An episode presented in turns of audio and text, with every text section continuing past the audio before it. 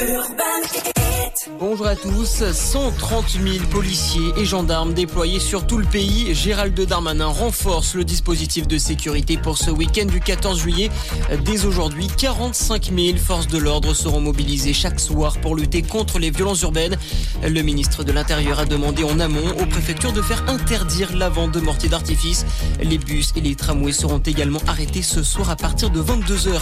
L'IGPN, la police des polices, saisie dans l'affaire Youssouf Traoré. Il dit avoir été victime de violences policières lors de son arrestation la semaine dernière durant une manifestation en hommage à son frère Adama Traoré. Ce jeune homme de 24 ans, mort en 2016 après son interpellation. Youssouf Traoré avait été placé en garde à vue, accusé d'avoir porté un coup à une commissaire de police. Toujours aucune trace d'Émile, ce petit garçon de deux ans et demi porté disparu depuis samedi. Les nouvelles recherches menées hier au Vernet dans les Alpes de Haute-Provence n'ont encore rien donné. L'enquête judiciaire, elle, se poursuit. La famille Delon, auditionnée hier dans le cadre des deux plaintes déposées la semaine dernière à l'encontre de la compagne de l'acteur.